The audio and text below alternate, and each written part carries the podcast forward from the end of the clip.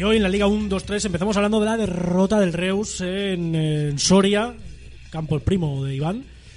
Eh, 1-0, donde lo más destacado, aparte del partido, fue los tres- las 3.000 personas que fueron a los pajaritos Muchas me parece. a 79.000 millones de grados bajo cero y estuvieron allí presenciando un 1-0 del Numancia. Por cierto, Numancia en racha, tercera victoria consecutiva que recibirá el Nastic esta semana, así cuidadito, ¿eh? Sí, miedo, miedo me da. Gol de Jairo para los locales en el minuto 16 y apenas, eh, bueno, el, el Reus no llegó a puerta hasta el 22-23 de la primera parte.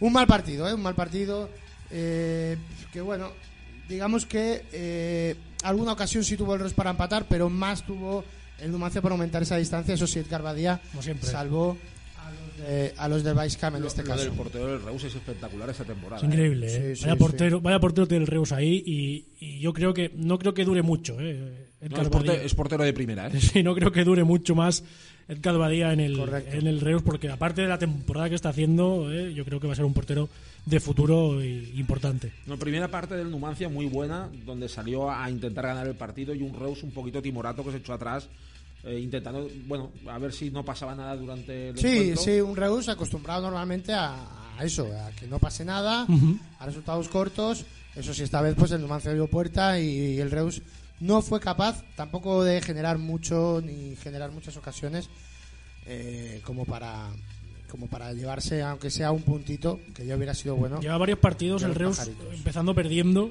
y, y- y luego tener que remontar. Esta vez no fue posible. Le pasó, en, si no me equivoco, en Miranda de Ebro, que empató al final.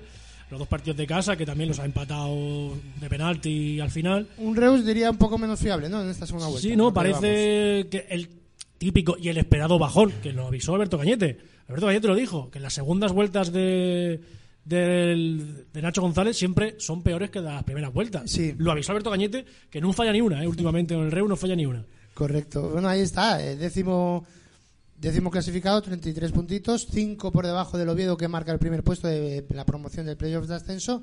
Eso sí, a 6 Si no, está ahí. del Córdoba. Está justo en medio. A 6 del Córdoba, que es el primero que está en puestos de Está en esa tierra 27. extraña, esa tierra de nadie, donde esa- dos partidos ganados o dos partidos perdidos, ojito que te posiciona en un sitio o otro Yo de la creo que, clasificación. que el Reus eh, no se ha visto todavía con ese miedo o ese apuntito de tener ahí el descenso, bueno, el cen- el descenso, los puestos de abajo tan cerquita y no sé si le puede afectar para bien, le puede afectar, o sea, que me refiero para bien, me refiero para volver a dar el subidón o para le cueste, ya lo ve cerca y diga, uff, Pero eh. como hemos hablado antes, las dinámicas en un, en un deporte de equipo son muy importantes y el Reus tiene una dinámica positiva, mucha confianza en lo que están haciendo, saben muy bien a lo que juegan, tienen muy clarito eh, su estilo de juego y lo que pueden y no pueden hacer y eso es muy importante en esta Liga 1-2-3. No, sí, eso no se lo quita el equipo de Nacho González. Correcto, y no creo que varíe por empatar o perder un partido u otro.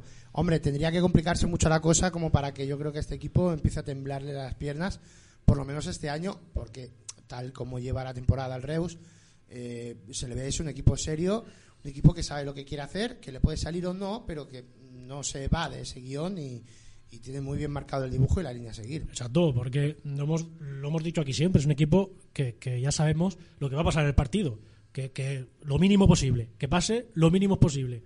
Y en ese juego el Reus se maneja bien, de momento se está manejando bien, esta vez no, no le salió bien porque perdió 1-0, pero yo no recuerdo goleadas, ¿eh? Ni en contra ni a favor del Reus. O sea, el Reus es un equipo de apuéstale un gol o uno y medio, como hacen las apuestas ahora, que es un gol y medio, o sea, no más. Sí, sí, sí, sí, correcto. Bueno, ahí está, ¿eh? ahí está la cosa que, que, que le saca 10 puntos al Nastic, por ejemplo. Sí, no, parece, parece, Parece mentira, ¿no? Parece mentira. que no, pero le saca 10 puntitos. Y comentabas antes del, antes, perdón, del Numancia, que llevaba tres jornadas seguidas sin ganando. Bueno, pues eh, os eh, resumo un poquito la situación del Numancia en la jornada 22. ¿Vale? Estaba décimo tercero con 27 puntos, a tan solo 4 del descenso y a 5 de la playoff de ascenso. Es- estaba en esa tierra de nadie como está el Reus ahora. y un poquito más mirando incluso hacia abajo. Ahora está situado con 36 puntos octavo, a- empatado con el empatado con el Oviedo, no, a dos puntitos del playoff de ascenso y ya a nueve del descenso. Lo que hacen dos, tres jornadas Sí. seguidas ganando si, si estás ahora mismo situado ahí justo en medio. Y recupera eh, para esta semana, que por cierto, viaja a Tarragona, recupera a Manu del Moral. Jugador por- importante. de- Muy importante y que, y que al Numancia. Nastic le hace mucho daño siempre que juega contra Y Conjunto Grana. ¿eh? esta semana estuvo a punto de volver a la, la- la convocatoria, no, no llegó, pero esta semana todo indica que no sé si será de la partida, pero que sí que estará en, en la convocatoria del equipo numantino.